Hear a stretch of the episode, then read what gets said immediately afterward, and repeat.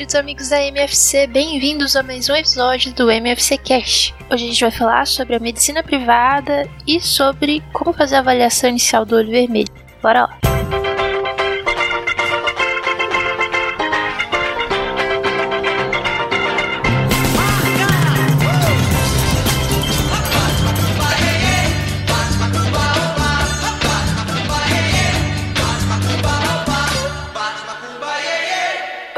Desconstruindo a MFC, a gente vai falar sobre medicina privada. Qual o papel do médico de família e comunidade na saúde suplementar?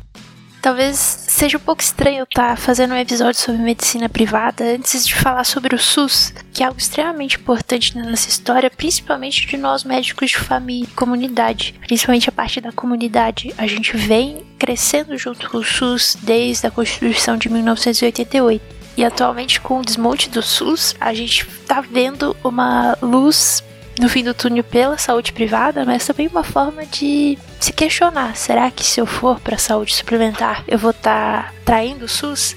Essa é uma discussão que vem ganhando bastante espaço no nosso meio sobre o médico de família não ser exatamente um médico de família e comunidade na medicina privada, assim como ele é no SUS, mas como eu passei esse mês no estágio que eu tava vendo a medicina suplementar de perto, eu resolvi falar sobre isso. E talvez tirar um pouquinho disso, assim, embora a situação política do nosso país esteja bem uh, acalorada e tudo muito 880, é importante a gente ter essa visão da medicina privada, entendendo que o médico de família e comunidade ele é um especialista em atenção primária à saúde, não necessariamente SUS. E o fato dele estar na atenção privada, por mais que tenha essa história, principalmente por ter essa história muito forte em nós médicos de família e comunidade de ser esse ideal de proteger uma comunidade mais, menos favorecida, faz com que a gente, mesmo estando na saúde suplementar, não deixe de proteger o SUS. E, e espero que com esse disclaimer eu evite um pouquinho de, de, de opiniões um pouco acaloradas sobre o tema.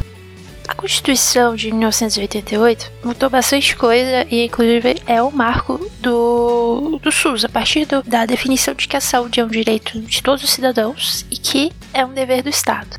Apesar de ser um dever do Estado, a Constituição de 88 definiu que a assistência à saúde no Brasil é livre à iniciativa privada, ou seja, SUS que vai se formando daqui para frente é a responsabilidade do Estado em manter a saúde de todos os cidadãos. Mas a iniciativa privada está livre para também contribuir nessa manutenção da saúde, não sendo ela parte do Estado, mas podendo ser suplementar ao Estado. E aí, é, desde 88, você tem essa iniciativa privada funcionando para manter a saúde de quem pagar, mas realmente isso começou a ser uma coisa mais regularizada só a partir dos anos 2000, onde teve a criação da Agência Nacional Suplementar, de Saúde Suplementar, a ANS, e aí houve uma regulação. Às vezes tem críticas dessa regulação ser um pouco uh, excessiva, mas também uma regulação necessária para evitar uh, que o mercado se regule de uma forma que não respeite os princípios do SUS. Mesmo sendo suplementar, a gente tem que basear nos princípios do SUS para garantir toda a conquista social que foi ao entendimento da saúde de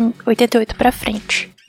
Como eu venho falando isso no começo do episódio, não tem como não comparar o SUS com a saúde suplementar, a medicina privada.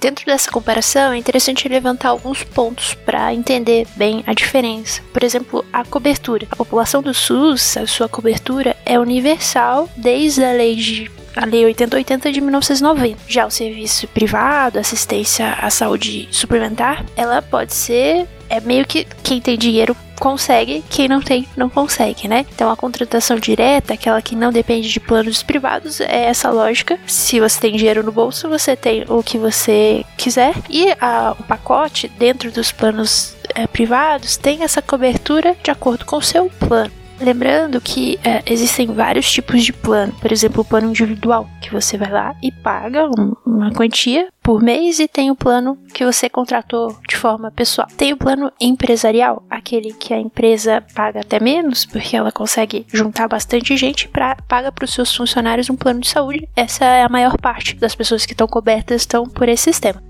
Tem também aquelas pessoas que fazem um coletivo, pessoas que estão associadas a alguma instituição, uma entidade de classe, e ela faz um plano coletivo, um plano por adesão. Dentro dos serviços cobertos também tem essa diferença. O SUS cobre ah, os serviços primários, ambulatoriais, hospitalares, meio que sem restrição desde que esteja dentro do SUS. Agora, os planos privados vai de acordo com o plano que você contratou. Se você tem um plano que cobre só ambulatorial, você não vai ter direito ao hospitalar. Às vezes tem planos que cobrem ambulatorial hospitalar, mas não tem obstetrícia. E isso vai de acordo com o plano que você contratou, ou seja, não é, é tão integral quanto o SUS dentro de quem tem hoje um plano de saúde, tá, quem usa da medicina privada, tá aí em torno de 25% da população, cerca de 50 milhões de brasileiros tem um plano de saúde. Então não dá pra gente ignorar esse número e, e fingir que não tem uma parcela importante da população que está desassistida do médico de família. Quando eu digo desassistida do médico de família, é o grande problema que eu encontro na medicina privada é esse.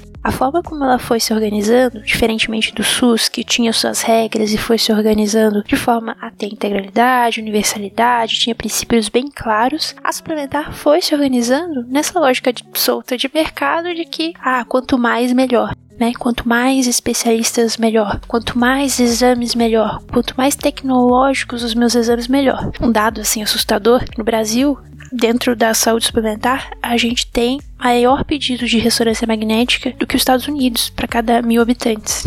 E muito provavelmente, com certeza, boa parte disso é desnecessário, assim. É expor o paciente àquela questão que a gente fala da medicina aqui, dana, a iatrogenia. E esse eu acho que é o principal marco que a gente acaba vendo nessa comparação entre SUS e saúde suplementar.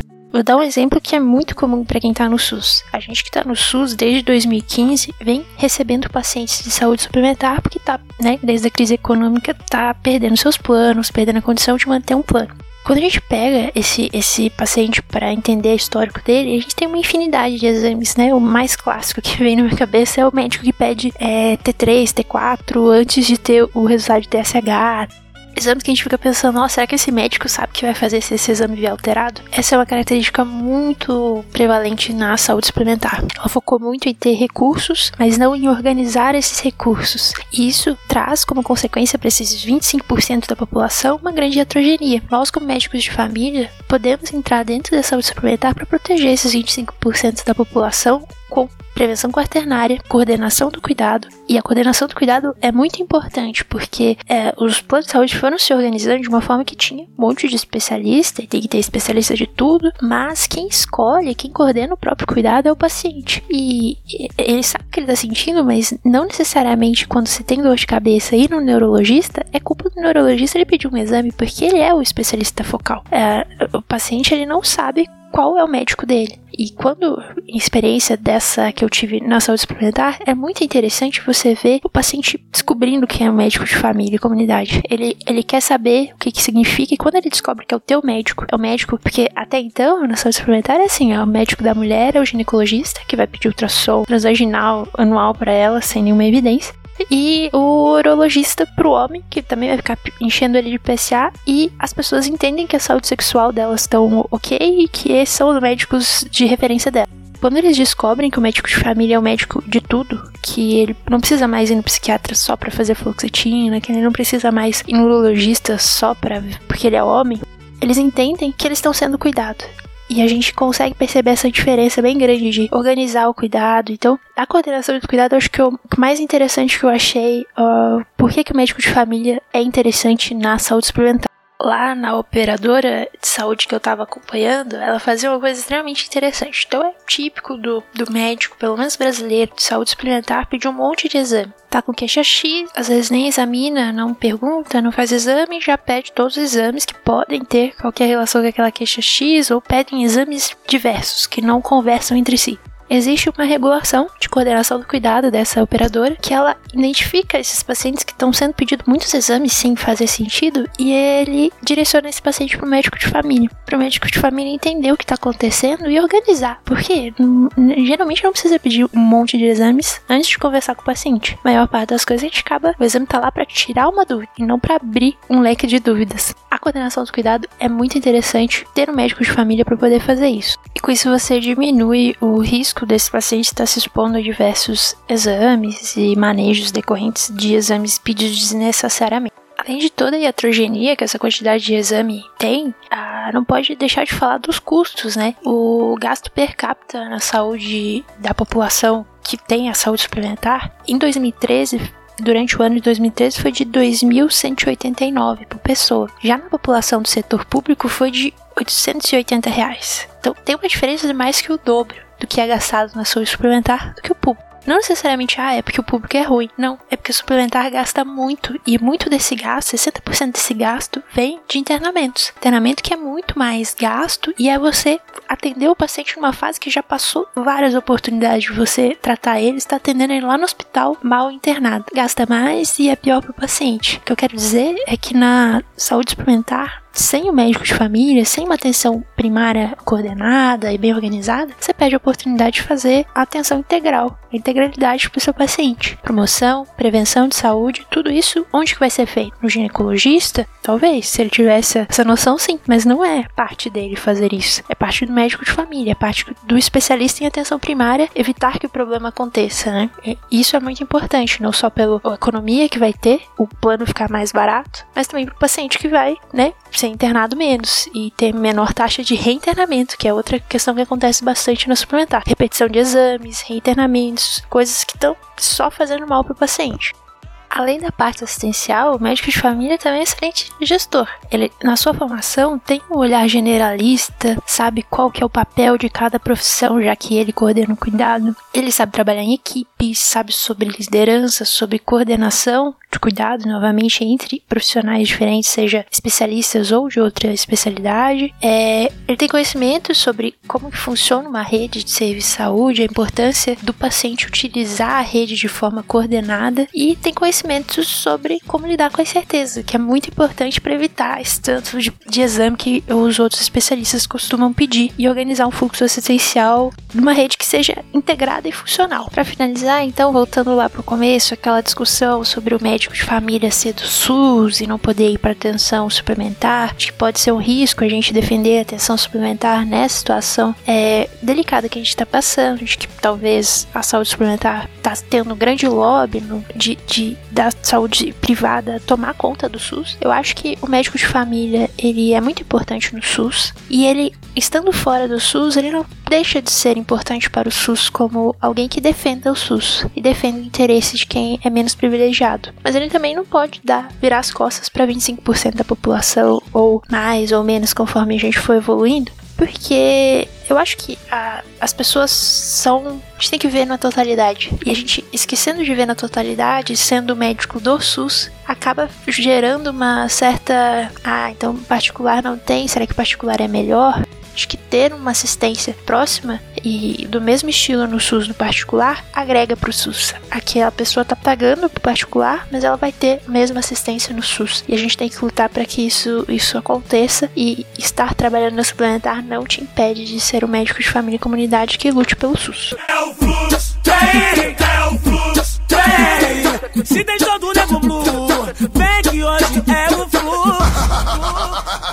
No fluxo de hoje a gente vai falar sobre a avaliação do olho vermelho. É uma das queixas mais comuns na atenção primária, principalmente se restringir a queixa oftalmológica e a queixa mais comum da atenção primária. E a gente da atenção primária consegue dar conta dessa queixa de olho vermelho na maior parte das vezes, principalmente que a maioria das vezes, a maior parte das vezes é conjuntivite ou uma causa benigna que não vai ter maiores complicações. Mas o nosso papel lá na atenção primária, lá na linha de frente que o paciente está chegando com essa queixa, é avaliar se há algum sinal de gravidade, porque o olho é um órgão muito sensível e muito importante pra gente. A visão é um, é um sentido muito importante pra gente e a gente não pode brincar. Então, como a gente sabe que a maioria das vezes não é nada demais, a gente tem que saber, mesmo que não seja nada demais, identificar se tem algum sinal de gravidade para poder identificar pro especialista focal, pro oftalmo. Para a gente começar a organizar o nosso pensamento sobre o olho vermelho, eu acho interessante a gente revisar a anatomia do olho. Vai ser um exercício de imaginação aqui, porque eu não tenho a imagem para mostrar para vocês. Mas vocês com certeza já viram essa imagem em algum lugar e só lembrar como que é mais ou menos por onde que a luz que nossa retina recebe tem que passar e o que que tá em volta disso é muito importante para a gente entender a importância de cada estrutura do olho e por que que a gente fica tão preocupado quando pega uma e às vezes não tão preocupado quando pega outra. Então, na verdade, é assim, a gente imagina aquele globo ocular, e o globo ocular, a primeira estrutura que a luz vai passar é a córnea, tá? A córnea ali é aquela gelatinazinha que protege, passa pelo buraquinho da íris. A íris é um músculo, e em volta da íris, né, por dentro da íris que vai a íris dentro do buraco, da íris vai ter o cristalino, que é aquela lente que a gente tem para focar perto longe. Mas a íris sendo um músculo que aumenta, diminui a quantidade de luz, ela dá continuidade por dentro lá do olho pro corpo ciliar. O corpo ciliar é aquele músculo que vai estar tá pressionando, relaxando o, o cristalino para ajustar o foco. Aí lá no globo ocular vai ser preenchido pelo humor vítreo. Por fim, vai ter a retina e coroide, nervo óptico, fim, tá? A parte de fora do olho ela tem o revestimento da esclera, que é a parte branca do olho, e mais por fora ainda a conjuntiva. A conjuntiva é aquela que é, é, todo mundo sabe o que é, mas ela é transparente, tem bastante vasinho, só que o vasinho ele é bem pequenininho, só quando dilata mesmo que fica bem vermelhão, e ela tem a parte bulbar, que é a parte do globo bulbar, e ela se estende até a parte interior de pálpebra. Então a parte palpebral da conjuntiva também é uma continuidade importante saber quando dá conjuntivite. Revisado isso, eu quero chamar a atenção para exatamente o que eu falei, o caminho que a luz passa até chegar na retina, pois é nesse caminho que eu me preocupo mais. Alterações nesse caminho, nas estruturas por qual a, luz passa, que vai me prejudicar a visão. E aí acabar com um sentido muito importante da minha vida, que é ver. E aí que tá os sintomas que eu considero sinais de alarme. Essas estruturas, então, são a córnea, a íris com o corpo ciliar, o cristalino, embora seja essa estrutura, ele não causa diretamente muito a, a o olho vermelho. O humor, vítreo, mucoso, que são os líquidos que preenchem o olho, também pode causar através do glaucoma. E a retina. Retina não causa olho vermelho, mas também é importante para ver. Então, o importante aqui é pensar se esse olho vermelho está sendo causado por uma alteração na córnea, na íris e no corpo ciliar, ou o hemorritejo aumentado causa, por causa do glaucoma. Quando pega a córnea é a ceratite, seja por uma causa química infecciosa, uma abrasão da córnea, mas é a ceratite. Quando pega a íris e o corpo ciliar é a iridociclite, então a infecção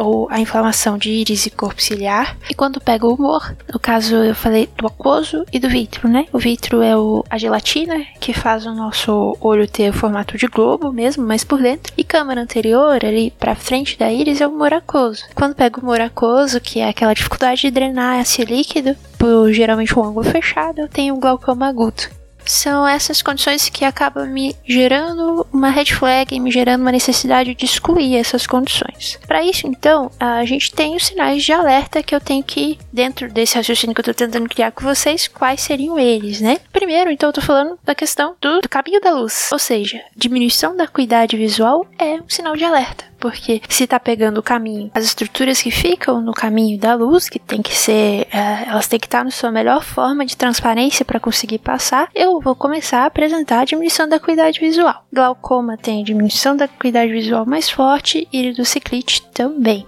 Dor ocular mais profunda também me indica uma coisa mais profunda. Ah, não é comum as causas benignas terem dor ocular, ou pelo menos não uma dor ocular que, que não seja confundida com ardência, né? Então ardência pode ter, porque é superficial, mas essa dor ocular profunda, e principalmente o glaucoma. O glaucoma tem uma dor ocular bem profunda e bem intensa, assim, às vezes tem até vômito no meio de tão intensa que é essa dor. É um sinal de alarme para mim reflexo pupilar ausente. Então, lembrando que a íris é aquele músculo que dá o reflexo pupilar. Então, se eu tiver uma íris do ciclite, vou ter o reflexo pupilar meio ou ausente ou pelo menos prejudicado. Vai ter aquela miose assim que eu jogo luz e não, não responde muito. Assim como o glaucoma. O glaucoma tá tudo, tá com aquela hipertensão ocular e o músculo não tá conseguindo se mexer. E nesse caso, como tá tudo meio expandido, vai ter uma midríase meio fixa, assim. Não, não vai ser tão intensa, meio moderada, mas eu não consigo causar muita miose nesse olho. Então, reflexo pupilar é uma manobra que eu tenho que fazer para excluir essas duas situações. História de trauma. Então a história de trauma é muito importante para eu pensar em sinais de alerta para essas condições. A iridociclite, que é essa inflamação, como que eu, que eu consigo inflamar uma parte de dentro do olho, a, a íris, geralmente é por trauma contuso. O trauma perfurante eu vou olhar, às vezes a pupila vai estar tá com o contorno meio, meio errado, assim, né? Então, os traumas eu olho para a pupila e vejo se ela reage ou não, mas ter uma história de trauma me chama para olhar para a pupila. A história de trauma também pode me pensar em corpo estranho, né? Eu teve um trauma e, sei lá, algum estilhaço, alguma coisa, e entrou um corpo estranho, podendo estar tá fazendo a erosão da córnea, podendo estar tá um corpo estranho preso ali, que às vezes eu tenho dificuldade de tirar. Outro sinal de alerta bem fácil de você pensar que é um sinal de alerta pensando nessa anatomia do olho é o hipópio ou ifema. Mas o que, que, que é hipop e o que, que é ifema? Lembre, isso você já viu alguma vez, é só o um nome que a gente não repete muito. Mas lembre daquela imagem do olho, lembrando que a íris, o pretinho da íris é um buraco, e que por esse buraco, então tá acumulando na câmara anterior um líquido. Esse líquido pode ser parecido com pus, né, que é um exudato proteico, ou pode ser sangue. E o, no caso do pus, é o hipópio. E no caso do sangue, é o ifema. Tá saindo ou pus ou sangue de dentro do olho, você sabe que isso é um sinal de alerta, né? No caso do pus, pode puxar mais para período ciclístico, no caso do sangue, às vezes puxa para trauma retiniano, lesão penetrante, aquela questão do trauma que vai te ajudando a olhar mais próximo para a pupila para ver se acha alguma coisa nesse sentido. Além da visão borrada, da dor ocular, tem outros sintomas que são comuns, mas ele não puxa tanto essa alerta, mas às vezes é comum quando pega as estruturas transparentes do olho. Fotofobia. Eu não sei como explicar isso para vocês, mas eu imagino que qualquer alteração da estrutura perfeita, de que são onde caminha a luz por dentro do olho, se você tem alguma alteração, você começa a ficar muito com fotofobia. E a fotofobia às vezes ela pode aparecer um pouquinho em outras situações, mas a fotofobia é aquela que assim, você deixa bem claro o ambiente, abre a luz para o sol entrar e o paciente não consegue ficar com o olho aberto, esse pode ser um sinal de alarme. Aí tá pegando alguma estrutura importante da visão. É, lacrimejamento não é um sinal de alarme, mas é muito comum. Quando eu pego essas estruturas, o olho começa a lacrimejar. E lacrimejar mesmo, assim, não é só secreção, é lacrimejar bastante para tentar proteger, eu acho, as estruturas. E quando eu tenho ah, algumas lesões nessas estruturas do caminho da luz que eu tô falando, geralmente lacrimeja bastante. Mas não necessariamente isoladamente é um sinal de alerta lacrimejar, né? Porque a gente pode estar lacrimejando por,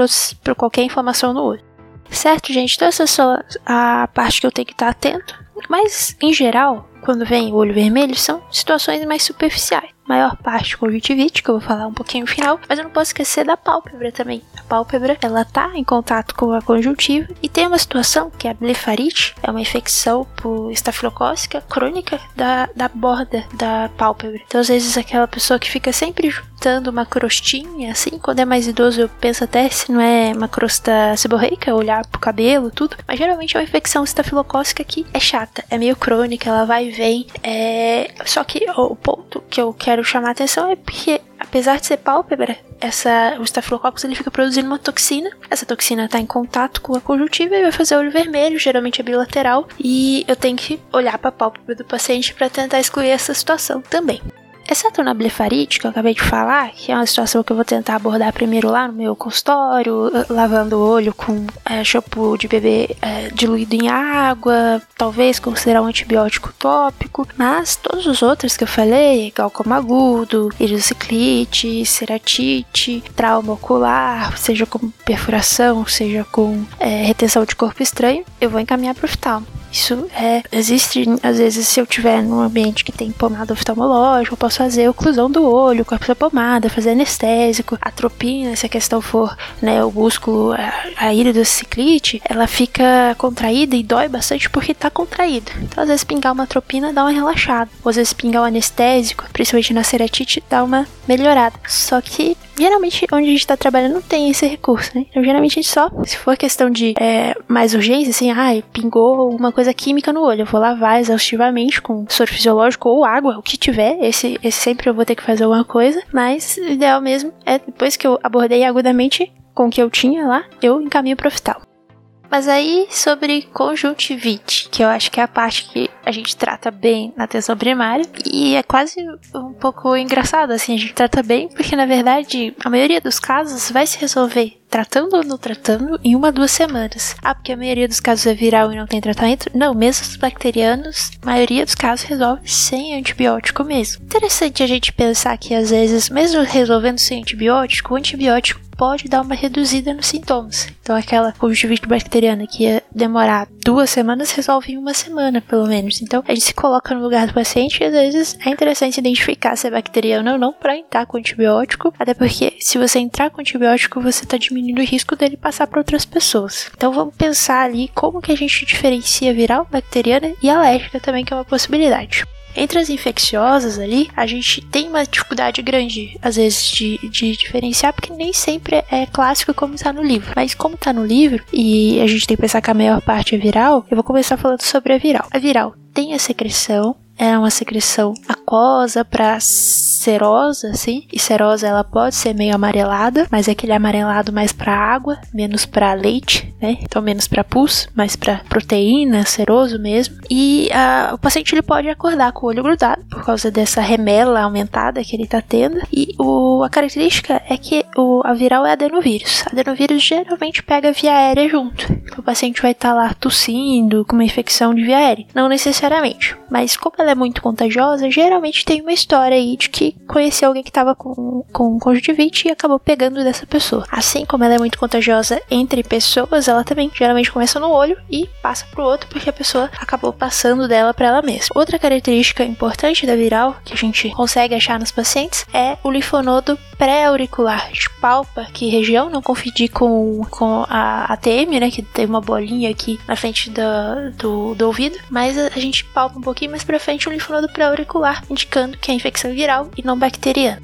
Já na bacteriana, então não tem um linfonodo pré-auricular, uh, não tem sintomas respiratórios de via aérea, embora isso não seja excludente, né? às vezes a gente está resfriado e pega a bacteriana, não tem problema, mas o característico mesmo é, é geralmente só em um olho e a questão da secreção purulenta mesmo. A secreção é purulenta, mais grossa, um pouco mais abundante. O viral ele lacrimeja bastante, tá aquela ardência, tá aquela tanto que na questão do da acuidade visual, às vezes o, quem tá com conjuntivite viral, ele vai falar que tá com ah, tá borrada a visão. Mas é porque tem tanta lágrima, então se ele piscar bastante volta ao normal a visão. A bacteriana não costuma ter tanta lágrima assim, mas tem bastante secreção purulenta alérgica, então geralmente aos dois olhos, geralmente uma pessoa alérgica que tem rinite, alguma outra alergia, e o, a característica mais que mais tem é o prurido. Então, se tem uma alergia, eu tenho uma conjuntivite com muito prurido, eu vou pensar em alergia. Mais do que bacteriana, a viral às vezes tem um pouquinho de prurido, aquela ardência, mas a alergia, a conjuntivite alérgica tem bastante prurido. E nisso eu vou pensar um pouquinho mais de dar um antistamínico, alguma coisa sintomática nesse sentido. Mas tratando todas as conjuntivites, tem uma base em comum. Vai estar tá lá, então, bastante vaso dilatado, fazendo conjuntivite, a hiperemia da conjuntiva, e uma base comum é fazer ge é, coisas geladas no olho. Coisas não, é, tem que ser água, de preferência água limpa, de preferência soro fisiológico gelado. Vou fazer compressas com essa água ou soro fisiológico gelada durante 15 minutos, 4 vezes ao dia. Isso todas dá uma aliviada nos sintomas. Orientar o paciente que vai ser autolimitado, dentro de uma, duas semanas isso vai passar. A viral não passou em uma semana, eu começo a pensar, pelo menos não passou em 10 dias, mais ou menos um pouquinho mais que uma semana, eu começo a pensar em talvez mandar pro oftalmo. A viral eu tenho que tentar a diferenciar. O adenovírus é o mais comum, mas se for um herpes vírus é um pouco, um pouco bastante mais grave. Por isso que, embora usar corticoide possa reduzir um pouco os sintomas, eu nunca vou usar corticoide numa conjuntivite viral, porque se for herpes, geralmente é para ter vesícula, se for, né, lateral se for herpes, mas se não tiver, eu posso estar tá causando um mais mal do que bem pro paciente. Outra questão importante para todas as conjuntivites e a viral, todas não, a alérgica não é transmissível, mas as infecciosas, a viral sendo muito mais transmissível que a bacteriana, porque é, a viral, além do contato, e ela é extremamente é, contagiosa, ela também pode, quando eu tô com tosse, assim, sintomas respiratórios aéreos, pode ser por, através da tosse eu passar pra pessoa. É, eu tenho que ter muito cuidado com os fomites, então toalha, fronha, tudo que eu entre em contato com o fluido do meu olho e lavar bastante a mão. Isso é o principal, lavar bastante a mão para evitar de passar pro outro olho e principalmente pra evitar o surto de conjuntivite em casa, assim. Então, o tratamento da viral é paciência. Eu tenho sete dias geralmente para resolver, dez dias para eu começar a me preocupar. Se eu tenho sete dias, que é onde a maioria, né, 65% se resolve em cinco dias eu vou lá fazer o atestado de 5 a 7 dias para esse paciente, porque é altamente contagioso, principalmente pensando para não passar para as outras pessoas. A bacteriana, em relação ao antibiótico, pode ser qualquer antibiótico oftalmológico, né? Geralmente a gentamicina, tobramicina, alguma quinolona a gente costuma usar, num período ali de 7 dias, que daí, uma vez que eu tô tratando esse paciente, eu espero que resolva em 7 dias. Se eu optei por não tratar, e é uma opção que você pode pactuar com o teu paciente, e principalmente assim, se, você, se o paciente for um médico ou profissional de saúde, é impossível, né? Ele tá lidando com outras pessoas, ele tá potencialmente contaminando essas pessoas, já que ele tem um contato muito próximo. Crianças também, crianças é, de escolinha, assim, não tem esse autocontrole, né? Acaba coçando o olho e não lava a mão toda hora, então às vezes é interessante o iniciar o antibiótico nessas pessoas logo de cara, falar para ela que é mais interessante. E as outras que pode esperar. Talvez dure mais, talvez não. Essa é uma questão que você vai pactuar com o teu paciente. Mas eu costumo iniciar antibiótico quando eu vejo que é bacteriano. Quando é viral, não precisa, né? Dificilmente tem uma infecção secundária bacteriana. Mas quando você vê que a bacteriana tá com cara, aquele, aquela secreção bacteriana, você entra com antibiótico e você afasta o teu paciente dois, três dias do, do trabalho. E após dois dias, 48 horas do tratamento, ele já não, por mais que ainda tenha sintomas, ele não tá mais passando. E aí ele já pode voltar mais rápido até do que é viral.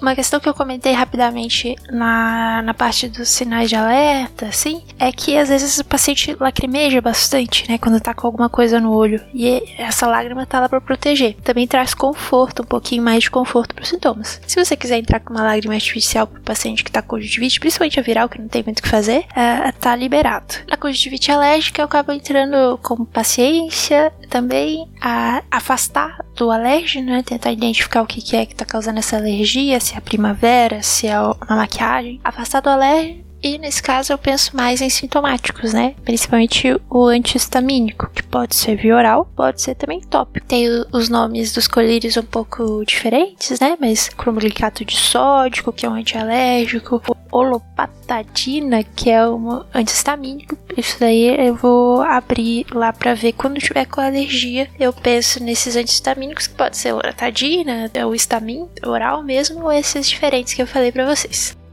Certo, então pessoal, resumo do sucesso para vocês. Eu vou ter que avaliar o paciente com ouro vermelho se ele tem sinais de alerta para eu pensar em uh, acometimento de córnea, íris, corpo ciliar ou até um glaucoma agudo. Os sinais de alerta são diminuição da acuidade visual, então é interessante você ter uma tabela lá de Sneller para poder testar isso. Dor ocular, principalmente se for um pouco mais forte, que não seja parecido com ardência, uma dor ocular mais profunda, reflexo pupilar ausente, seja imiose, seja imidríase fixa, e mesmo que seja pouco, eu já vou pensar um pouquinho mais em iridociclite, glaucoma. A história de trauma ocular, seja contuso, penetrante, isso chama bastante atenção, hipópio e ifema. Nesses casos, eu vou avaliar bem esse paciente para ver se eu realmente chego próximo da hipótese de glaucoma, ceratite, iridociclite e vou encaminhar para o oftalmo. Se eu não tiver nada para fazer antes, como por exemplo se for uma queimadura química, eu posso tentar ali fazer uma lavagem ocular até tirar o químico e daí sim encaminhar para o oftalmo. No caso dos casos mais comuns, que são as conjuntivites, eu vou tentar diferenciar pela secreção, pela história de contato, se é bacteriana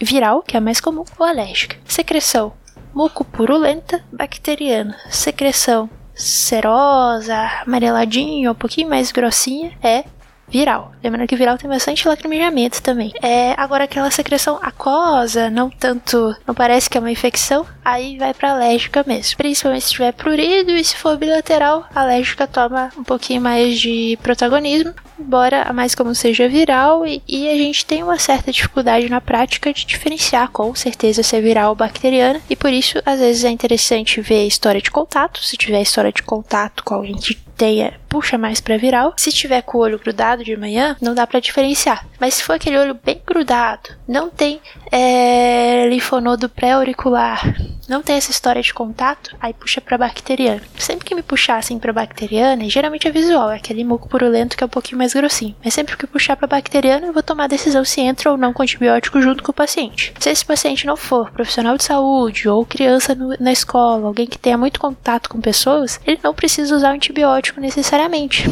pode optar por aguardar. Mas se ele optar por entrar com antibiótico, pode ser qualquer antibiótico, tobramicina, gentamicina, ciprofloxacina, qualquer quinolona tópica oftal. Eu vou usar por 7 dias e espero que ao final do sétimo dia esteja resolvido, mas